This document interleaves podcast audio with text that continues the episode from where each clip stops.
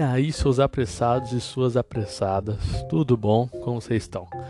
Bom, para quem ainda não percebeu a data, mas estamos chegando, daqui dois dias a gente chega no dia 24 do 3 e teremos um mês de guerra entre Ucrânia e Rússia. Bom, e este episódio a gente vai falar um pouquinho sobre as 10 principais cidades ucranianas, tá? A gente vai falar um pouquinho da história, da história delas, até da importância nacional, também o que está acontecendo durante essa, esse quase um mês de guerra, que nem eu mencionei no começo, tá bom? Então vamos lá, gente. Eu vou pontuar algumas cidades, algumas que já foram tomadas, algumas estão sendo muito atacadas, e até uma que não foi, assim, já foi atacada, mas não totalmente. E a gente vai falar um pouquinho delas neste episódio, certo? Bom, nossa primeira cidade é Luhansk, tá? E Luhansk ela foi fundada lá em 1795 e ela só ganhou notoriedade 100 anos depois da sua fundação, tá? Que foi quando a sua indústria de mineração ela cresceu exponencialmente, principalmente no período do Império Russo, tá? Bom, dessa época em diante, a cidade ela foi vista como um polo tanto metalúrgico como minerador do antigo Império Russo e também da ex-União Soviética, certo? Bom, Luhansk, junto com Donetsk, que a gente vai falar depois, são polos industriais e de mineração da Ucrânia, tá? Porém, em 2014, após os protestos da Praça Maidan, que fica lá em Kiev, ambas as cidades e também regiões de mesmo nome foram tomadas por separatistas russos, tá? Essa tomada de poder, ela já podia ser prevista no começo da década passada por conta do apoio dessas regi regiões ao ex-presidente Viktor Yanukovych, certo? E esse apoio, toda essa tomada por separatistas, se transformou em uma sangrenta guerra civil que perdurou até praticamente um mês atrás, que foi quando houve a invasão russa, tá? Bom, aí no dia 24 do, de fevereiro, quando as forças russas entraram em ambas as regiões, parecia que a Rússia havia ganhado a Copa do Mundo naquela madrugada, tá? Porque passou o carro com o bandeirão da Rússia, pessoal buzinando, soltando fogos, foi um alarde e também demonstra o quão identificados eles são com a Rússia, tá? O quão identificados os separatistas são com a Rússia como um todo, certo? Bom, aí a gente tem, vocês estão ouvindo muito falar, vocês já ouviram muito falar nesse, é, em episódios aqui também, que é a região de Donbas, tá? Donbas é o nome de toda a região que engloba Luhansk e Donetsk, certo? E por que, que tem esse nome? O que, que chama Donbas? Porque é a abreviação de Donetsk Coal Basin. Em uma tradução livre, a bacia de carvão de Donetsk, tá? Mas não, mas bacia não no sentido de litoral, nem a bacia que você leva a roupa para lavar na sua máquina, tá? Mas de vale assim de ser uma região muito próspera para a mineração. Como aqui a gente tem o Vale do Rio Doce, tem é, Vale do Paraíba, tem Vale do Silício nos Estados Unidos, enfim. É, vocês pegaram a ideia de vale, né? É uma, uma região que concentra muito o poder econômico, o poder industrial, o poder metalúrgico. Então, a Donetsk Coal Basin é a bacia de carvão de Donetsk, tá? A bacia de carvão da Ucrânia. Bom, aí a gente vai para Donetsk, certo? Que Donetsk é uma cidade ao leste da Ucrânia e também foi uma das cabeças do movimento separatista do leste ucraniano, certo? Bom, a cidade ela surgiu em 1872 após ferreiros liderados por um galês fundarem a cidade para produzirem trilhos de trem para a crescente malha ferroviária Rússia. Olha que bizarro, né? Tá assim, tem desde um, um líder do país de Gales até a criação da cidade para produzir trilho de trem para a malha ferroviária da Rússia, certo? Sim, loucura que aconteceu lá em Donetsk. Bom, em questão de anos, a cidade ela viu a sua mineração de carvão e o seu complexo industrial metalúrgico crescerem rapidamente e viraram ponto focal na produção desses dois serviços, tá? Aí se passaram alguns anos e a cidade sofreu perdas notórias durante a Segunda Guerra Mundial. Porém, ela foi totalmente reconstruída na década de 50 e lá nos anos 60 ela retomou sua liderança na metalurgia e na mineração ajudando a União Soviética em diversos aspectos, certo? Aí a gente pula praticamente 30 anos para frente E em 1991, com a dissolução da União Soviética e o surgimento da Ucrânia independente, Donetsk ajudou a girar e muito a economia ucraniana, tá? E por estar muito próxima a Mariupol, que a gente vai falar também, ela conseguiu se, se desenvolver mais ainda, certo? Bom, por mais que ela tenha ajudado no crescimento da há 20, 30 anos atrás da recém-independente Ucrânia, ela nunca negou que suas raízes eram russas, tá? E que não negaria uma aproximação mais ferrenha do país que sempre lhe forneceu apoio. Bom, aí lá no final da década de 2000, como eu falei, a cidade, junto com Luhansk, apoiou o candidato Viktor Yanukovych, que ganhou as eleições de 2010 e se tornou presidente da Ucrânia, certo? É, bom, região de Donbas feliz tal, mas o seu governo ele foi recheado, recheado de dúvidas. Por quê?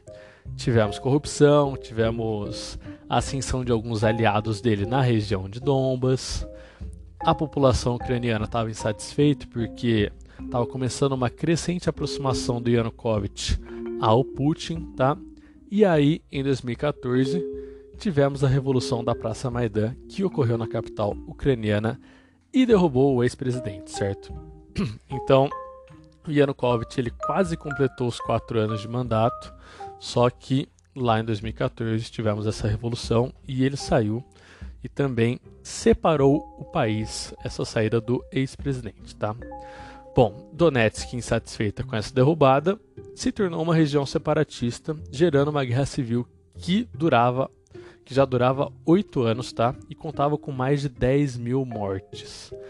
E assim, é uma das guerras civis que a gente menos prestava atenção, porque a gente não tinha muita cobertura midiática aqui no Brasil, mas que ao longo desses anos, desde quando começou a Primavera Árabe, também, começaram as guerras civis lá no mundo árabe, é uma das dos principais conflitos civis que mais gerou mortos nessa última década, tá bom?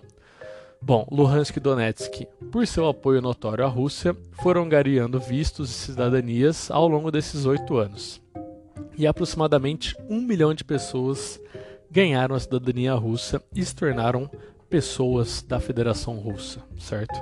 Então, o Putin, além de apoiar essas regiões, ele ainda trouxe mais para perto dele as pessoas dentro dessa região, dando visto e cidadania para praticamente um milhão de pessoas ali dentro. Bom, agora vamos falar de duas cidades que são polos nucleares na Ucrânia. Mas agora você me pergunta, Gia, pelo amor de Deus, a Ucrânia tem arma nuclear, isso pode afetar alguma coisa? Calma, a Ucrânia ela tinha armas nucleares quando ela era uma república soviética, tá? Só que é, alguns acordos nos, nos, anos 90 fizeram com que a Ucrânia retornasse essas armas nucleares e a maioria dos seus equipamentos militares para a Rússia em troca de proteção dos russos, tá?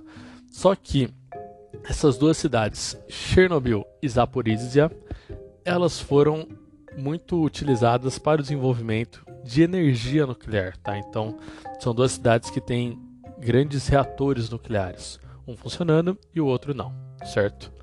Bom, essas duas cidades, elas não são historicamente tão notórias quanto as outras, tá? Quanto as duas que a gente falou e quanto as outras seis que a gente vai falar ainda, tá? Mas as suas histórias, como eu falei, elas estão intimamente ligadas ao, ao desenvolvimento nuclear, tanto europeu como soviético como mundial, certo?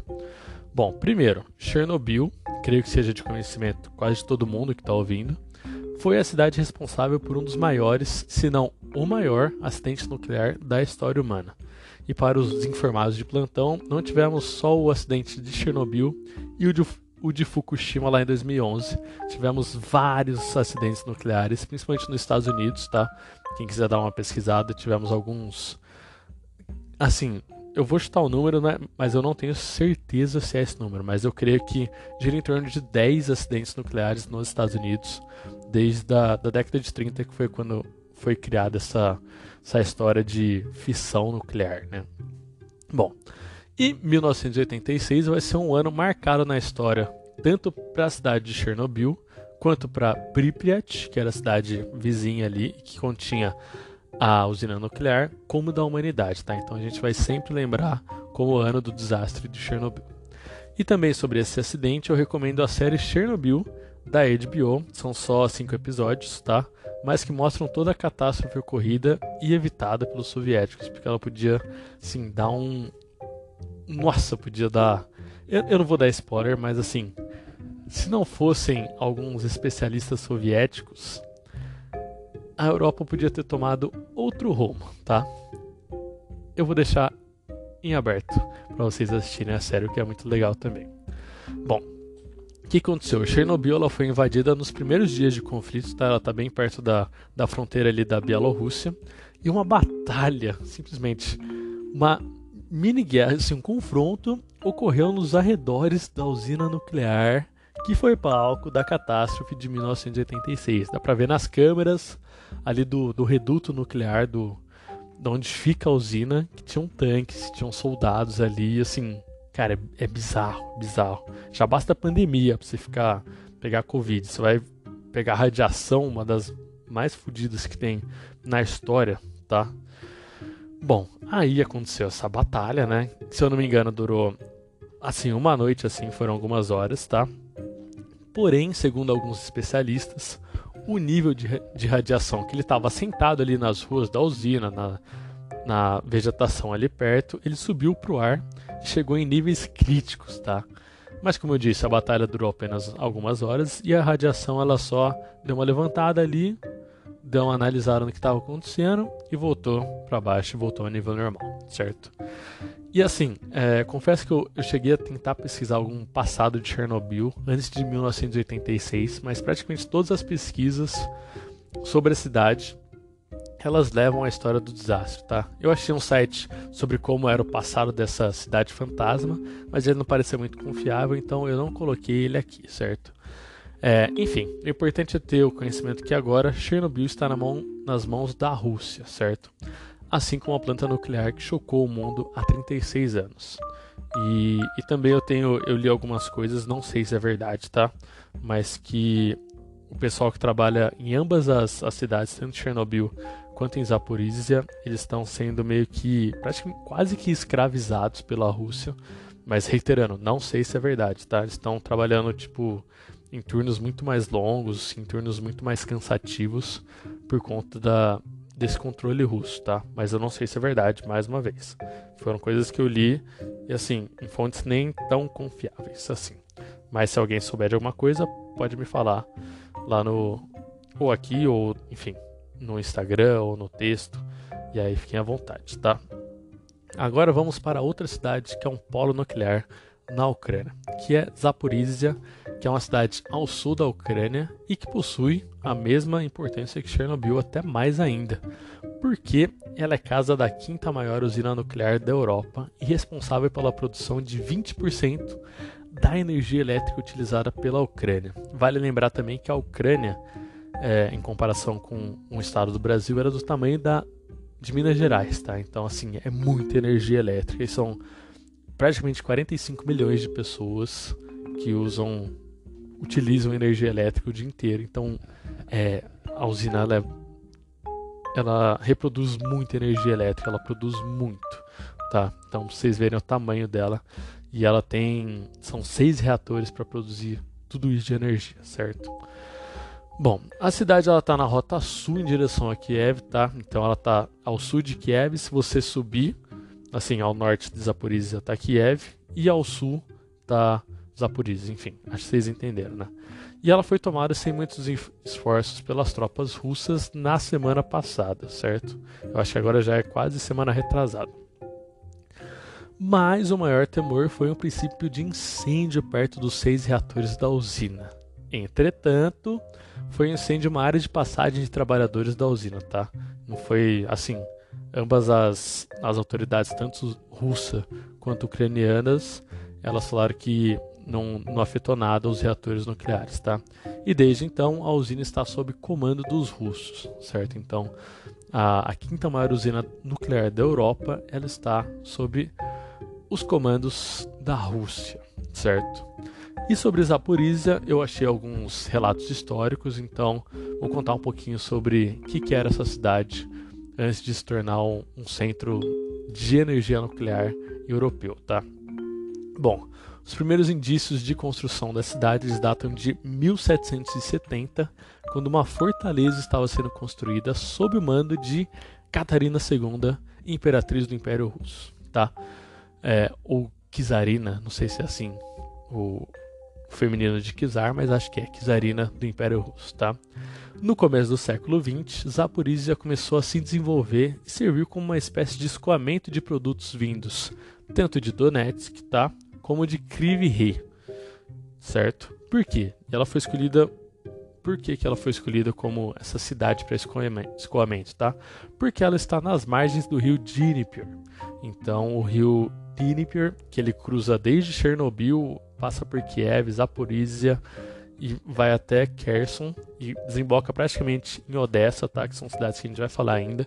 Então é um rio muito importante lá na Ucrânia, o principal rio que ele praticamente ele corta a Ucrânia ao meio, certo? Então ela foi muito utilizada para o escoamento desses produtos, então é uma cidade portuária também da, da Ucrânia, certo? Bom, em dois momentos foi uma cidade que viveu é, algumas cenas conflituosas, tá? O primeiro ocorreu durante a Revolução Russa, quando a cidade foi tomada por forças bolcheviques por um período de três anos, tá? Então, de 1917 até 1920, é, foi tomada por forças bolcheviques. E aí, em 1920, a situação se normalizou e a cidade começou a trabalhar em prol do desenvolvimento da União Soviética, certo? Vale lembrar que a Revolução Russa começou lá em 1917, ainda no meio da Primeira Guerra Mundial, tá bom? E o segundo momento foi durante a Segunda Guerra Mundial, quando tropas nazistas tomaram a cidade, com o objetivo da expansão continental do Hitler, tá? Então, creio que seja uma, uma tentativa de expansão até a beirada ali do, do Oriente Médio, certo? É, a cidade ela foi ocupada, ocupada pelas forças do Reich pelo período de três meses, tá? E após extensivas lutas entre soviéticos e alemães, a cidade ela foi retomada pelos soviéticos, ainda bem. Bom, e após algumas reconstruções e uma retomada econômica, a cidade ela voltou a ser um ponto focal da União Soviética lá nos anos 1960 e hoje é um polo energético, cultural e administrativo da Ucrânia, certo? Então dá pra gente perceber que, assim como toda a Europa, a Ucrânia ela também ela foi muito atingida durante a Segunda Guerra Mundial, acho que eu já comentei isso. E e a partir do demoraram assim praticamente 15 até 20 anos para reconstruir as principais cidades ali da do que hoje é a Ucrânia, certo? Bom, agora a gente vai falar um pouquinho sobre a cidade de Kherson, tá? Que poderia muito bem, pelo nome, ser uma cidade dos Estados Unidos, mas é uma cidade ucraniana, tá bom? Bom, Kherson ela fica próxima à região da Crimeia e só alguns quilômetros de água separam a Crimeia de Kherson, tá bom? E mais uma vez é uma cidade que foi muito importante tanto para o Império Russo quanto para a União Soviética, certo? Bom, a cidade ela beira o rio Dnieper. É, é complicado falar essa, o nome desse rio porque tem um e ali no meio. Então você não sabe, você não sabe se você fala Dnieper ou Dnieper. É, é difícil. Assim, quando vocês pesquisarem o nome do rio, vocês vão ver.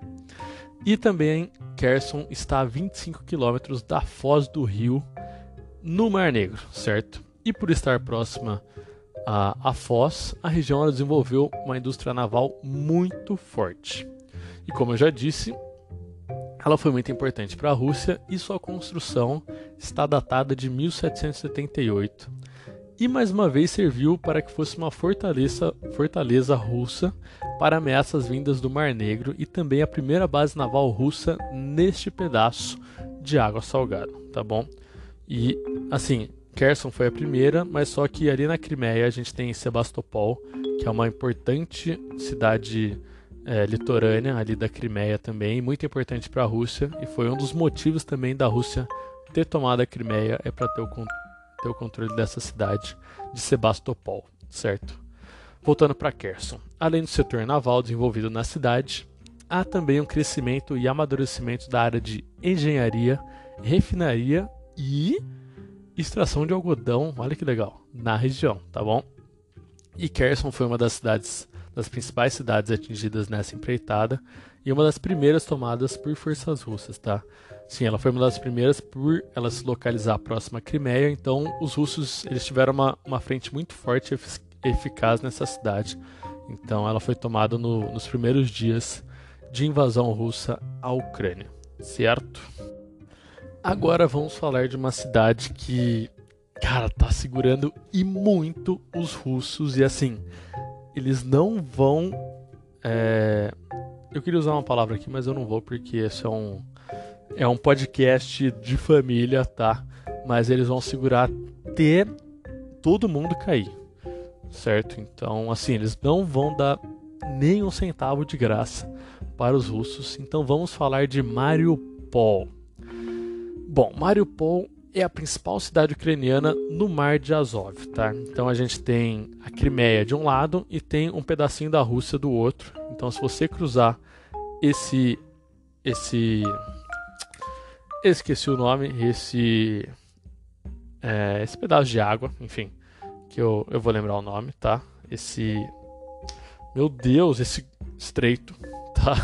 Você cruzar esse estreito, você chega no Mar de Azov e ali vai ter Mariupol, tá? Bom, como eu já disse, é a principal cidade ucraniana no Mar de Azov e também é meio caminho entre Crimeia e a região de Donetsk. Sendo assim, ela está sob forte ataque russo. E quando eu falo forte, assim, a Rússia está. É, a gente tem uma expressão em inglês que chama tá. It is raining hell, praticamente. Que tá assim, tá chovendo um inferno lá e tá.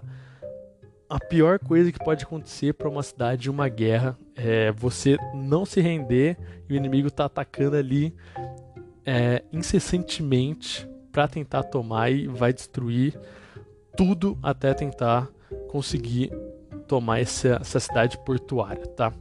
E Mariupol é uma cidade chave para o controle russo, porque assim eles teriam total controle da faixa litorânea do Mar de Azov, tá? E também pelo fato de poder chegar auxílio militar naval pelo porto de Mariupol, que é o principal porto da Ucrânia, e aí depois vem Odessa, que a gente vai falar ainda, certo? Então, assim, é, saíram notícias hoje também que Mariupol tá, tá beirando as cinzas, tá? É praticamente uma fênix, ela tá sofrendo muitos ataques, muitos mesmo. E são, assim, quem tá. Os civis e os soldados que estão segurando Mariupol, eles são. são fodas, porque você aguentar toda essa artilharia russa em cima de você deve ser algo inimaginável. A gente não tem a menor noção de como é isso, mas deve ser algo assim que você vive 26 horas por dia com medo do que vai acontecer. Você não dorme, você assim deve estar tá com fome, cansado, querendo dormir, mas você não pode, protegendo todo mundo. Então, assim, deve estar tá uma situação caótica, tá? Vamos então falar um pouquinho do, do quesito histórico dessa, dessa cidade litorânea, tá? Então, Mariupol ela foi fundada em 1778 sob o nome de Pavlovsk, certo? Sendo mudado, graças a Rios, um ano depois para Mariupol, que fica muito mais fácil, né? Aí, na década de 1780, alguns gregos que moravam ali na Crimeia, eles se mudaram para a cidade que crescia no guarda-chuva do Império Russo Czarista, tá? Então, muitos gregos, eles subiram ali. A Grécia ela tá até perto da, da Ucrânia ali, tá? Então, só você descer a, a costa do Mar Negro, você vai chegar ali Turquia, Grécia. Então, essa, essa migração de gregos foi muito forte. Eles mudaram tanto para a Crimeia quanto para essa região do Mar de Azov, tá? Então, Mariupol foi uma das cidades que recebeu esses gregos que moravam na Crimeia, principalmente, tá? Bom, o porto de Mariupol ele é responsável por grande parte da exportação ucraniana, além de ser uma cidade que conta com um polo metalúrgico enorme, tá? E segundo, segundo dados do site da cidade, mais de 50 países compram produtos do complexo metalúrgico da cidade costeira, tá? Além também de ser um, um grande porto que, que recebe grãos de vários tipos, tá? A Ucrânia ela é uma das principais produtoras, acho que todo mundo já deve estar sabendo, principais produtoras de grãos do mundo, tá? Por exemplo, um terço do trigo produzido no mundo vem da Ucrânia, para vocês terem noção. E também voltar um, um pouco no, no contexto histórico, tá?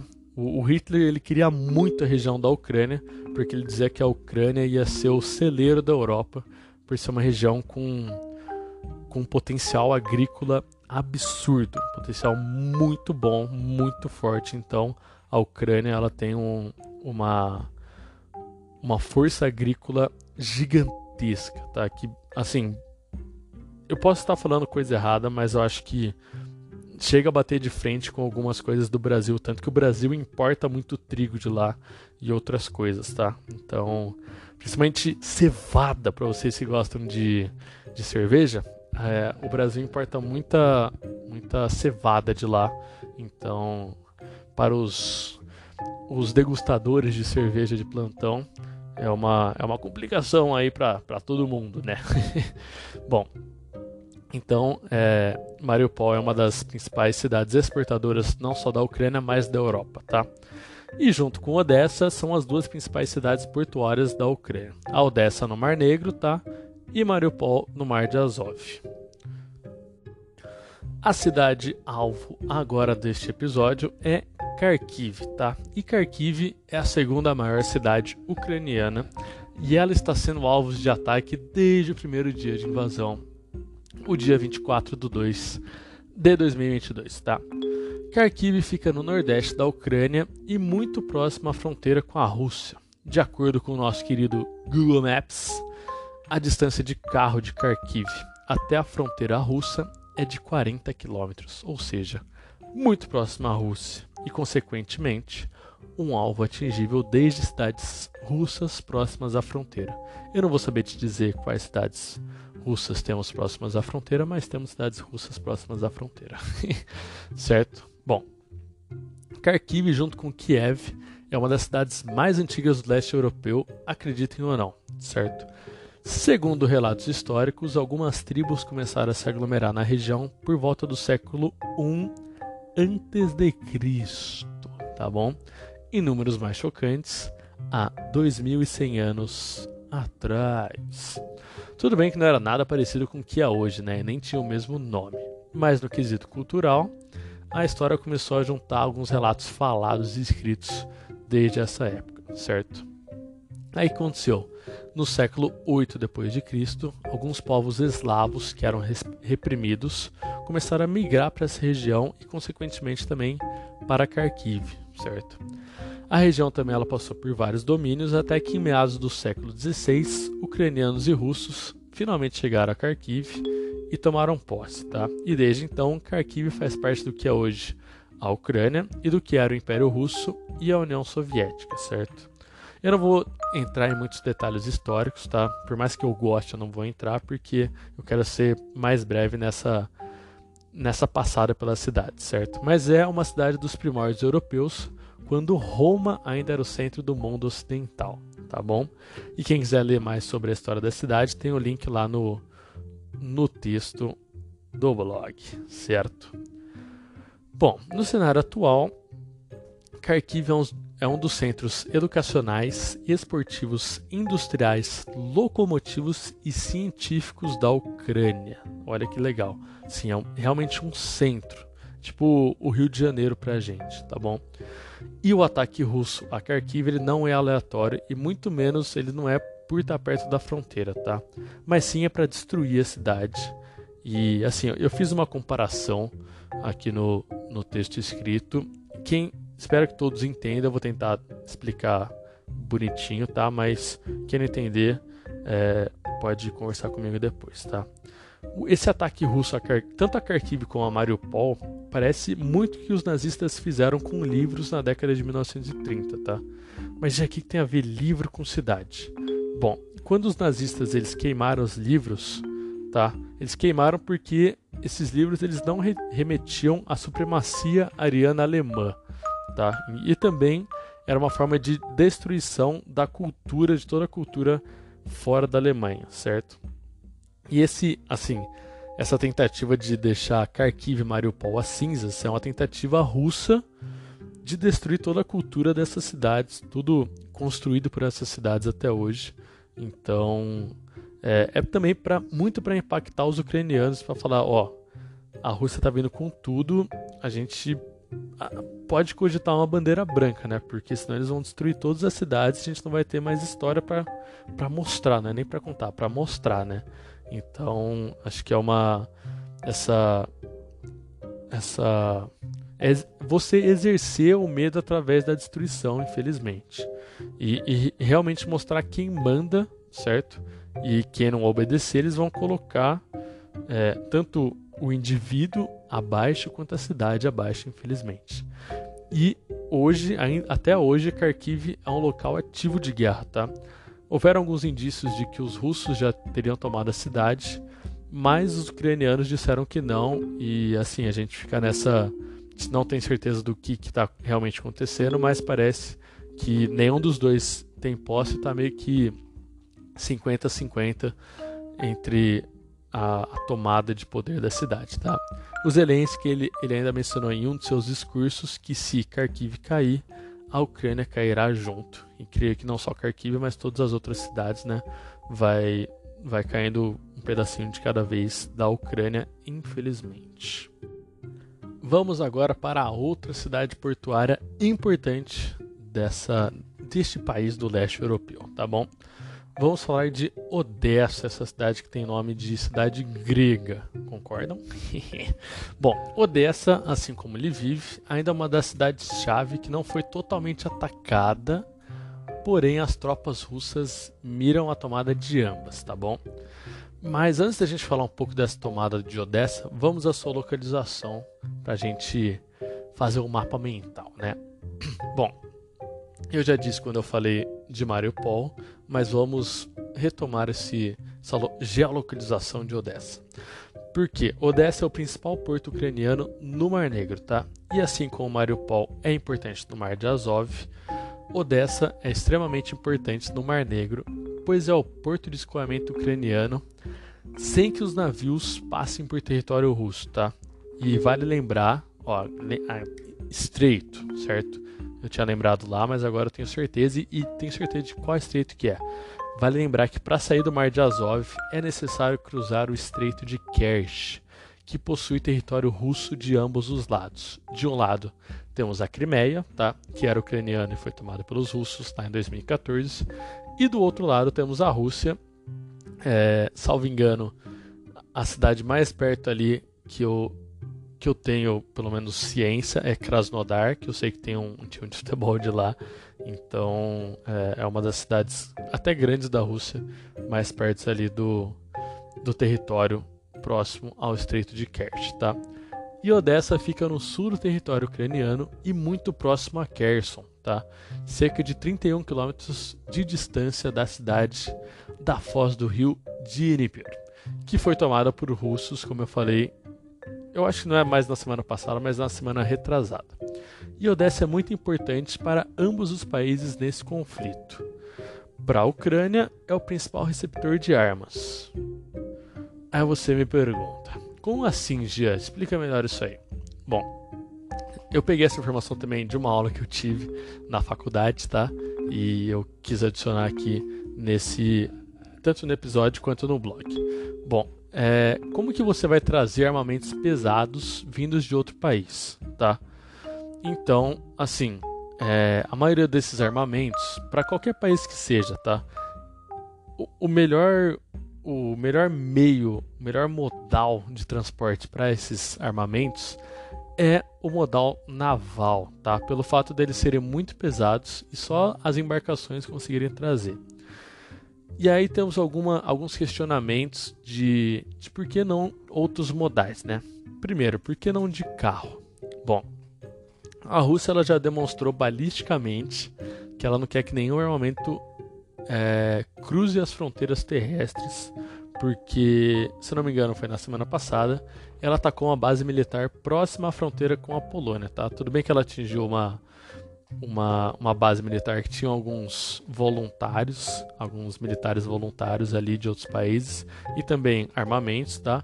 Mas também foi uma, uma forma de demonstrar que ela não quer ninguém e nenhum armamento passando ali da fronteira, pela fronteira entre a Polônia e a Ucrânia, certo? Aí você me pergunta, mas e por avião? A gente manda por ar, por ar muito mais fácil, certo? Bom, a gente não pode enviar por ar por dois motivos. Primeiro, o risco de um abate desse avião ainda no ar é extremamente alto e não seria legal ver um avião cheio de pólvora explodir e cair em queda livre na cabeça de civis e militares, né? E segundo, a gente não tem garantia de pouso nas cidades que necessitam esses armamentos, Kiev, Mariupol, Odessa, Kharkiv, tá? Porque os russos eles estão mirando esses aeroportos e a tomada destes para que esses envios não cheguem por ar. Tanto que a gente teve até a destruição do, do maior do maior avião do mundo, avião, avião cargueiro do mundo, né? Que é o Miria, famoso Antonov, que ele foi destruído no, creio que na primeira semana de, de combates entre ambos os países, tá? E por esses motivos o transporte o transporte naval ele é pivotal nessa chegada de armamentos e a perda dessa cidade portuária para os russos é a promessa de falta de armamentos para o exército e civis ucranianos, certo? Infelizmente.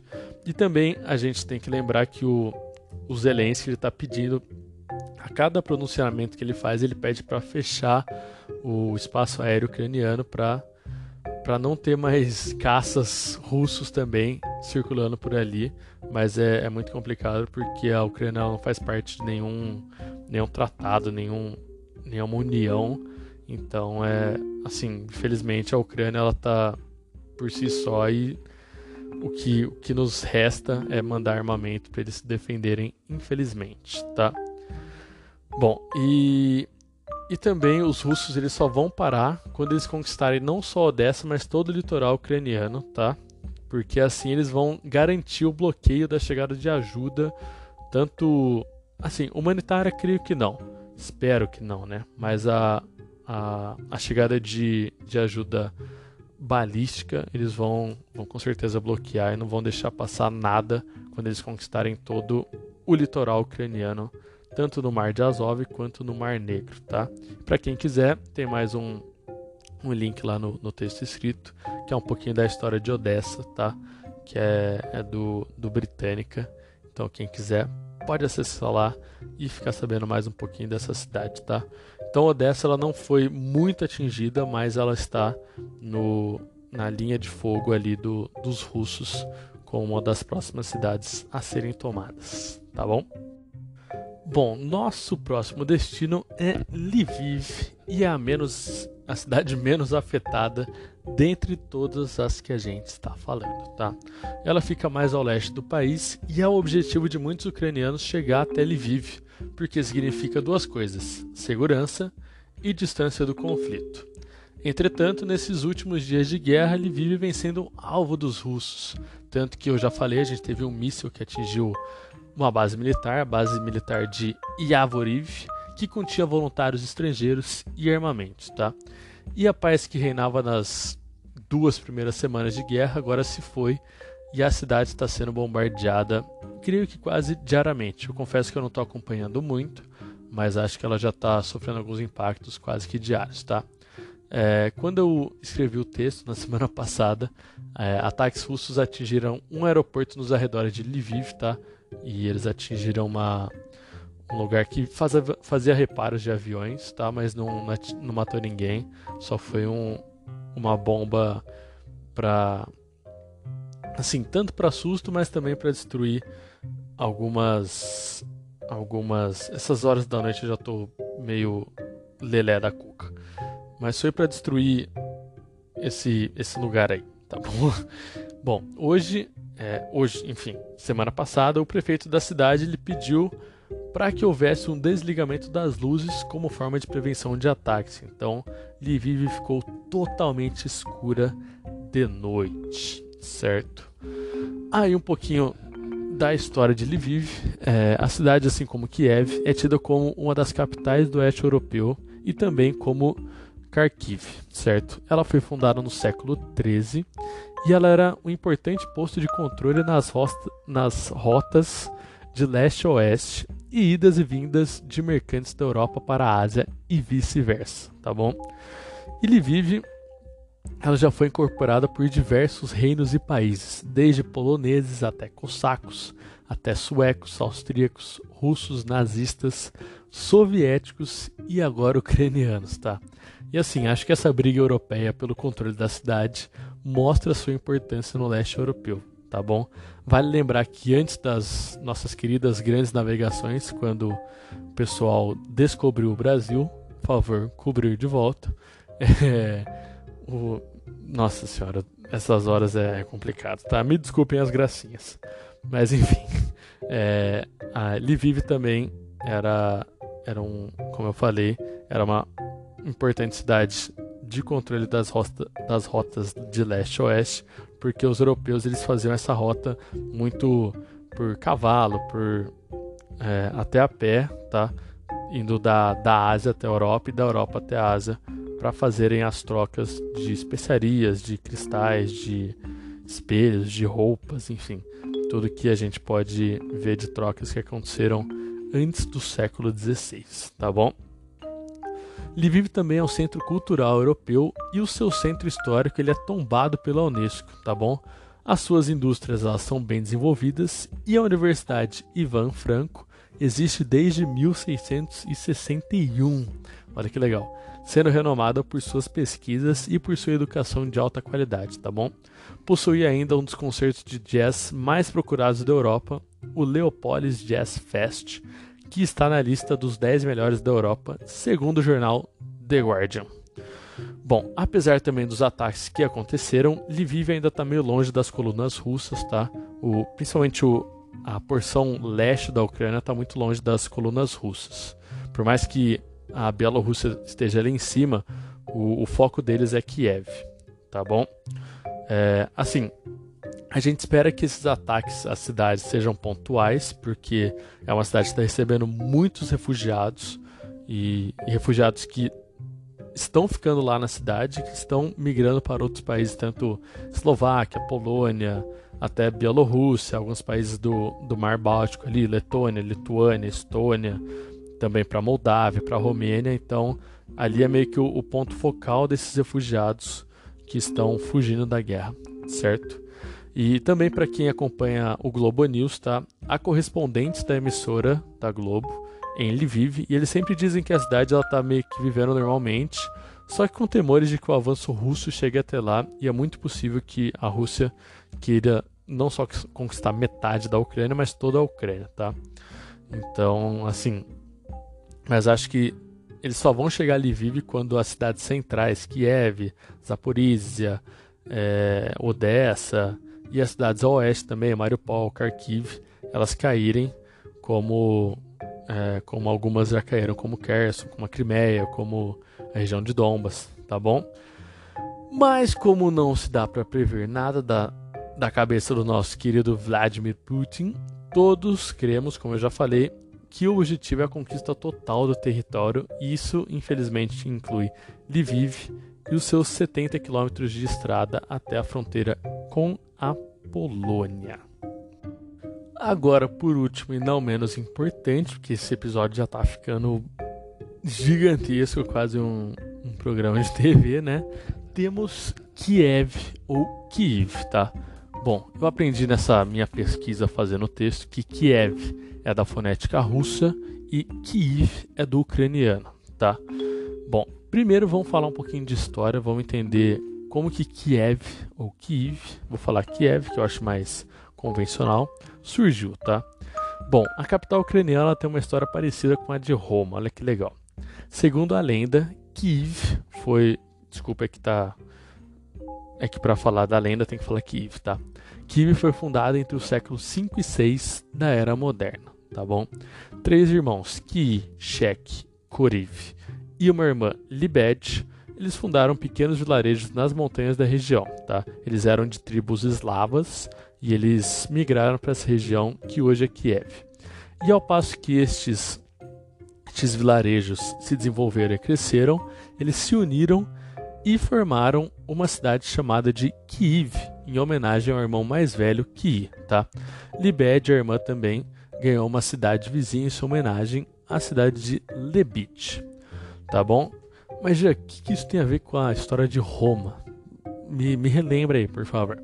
Bom, para quem não se lembra, Roma ela foi fundada por dois irmãos, Rômulo e Remo, tá? Que após serem colocados em uma cesta por uma servente, eles desceram o rio Tiber e foram pegos por uma loba, a dona Lupa, tá bom? E a loba, ela os criou e após alguns anos eles foram achados por, por pastores que os criaram. Enfim, história que segue. Eu não vou contar tudo porque é uma história meio longa, tá?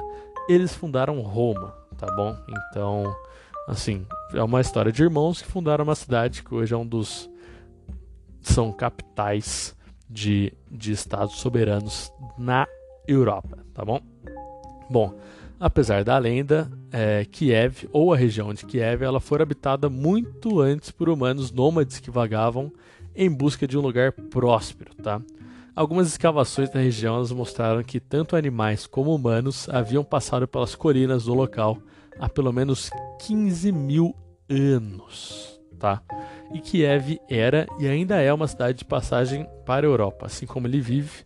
Kiev é uma cidade que, que viu muita gente ir e vir, tanto da Ásia para a Europa, como da Europa para a Ásia, da Europa para a África, enfim. É uma, é uma cidade de passagem ali, quase o, o graal da Europa, tá bom? É, enfim, temos lendas, escavações, porém, a real data de celebração da fundação da cidade é 482 depois de Cristo. Ou seja, nesse ano de 2022, a cidade completa 1542 anos de história e de presente de aniversário ela ganhou uma invasão russa, tá bom? É, é quase que um, um presente grego, né? que legal. Bom, e assim, a gente, a gente fala aqui tanto na história, tá? Como nas relações internacionais, a gente considera que a Rússia ela só surgiu porque Kiev surgiu. Caso contrário, a gente não sabe se a Rússia seria do jeito que ela é hoje, tá? Então, meio que, por exemplo, Moscou era muito menos importante que Kiev há, há alguns séculos atrás. Olha que, que curiosidade legal, né? Bom, os povos, principalmente os eslavos, tá?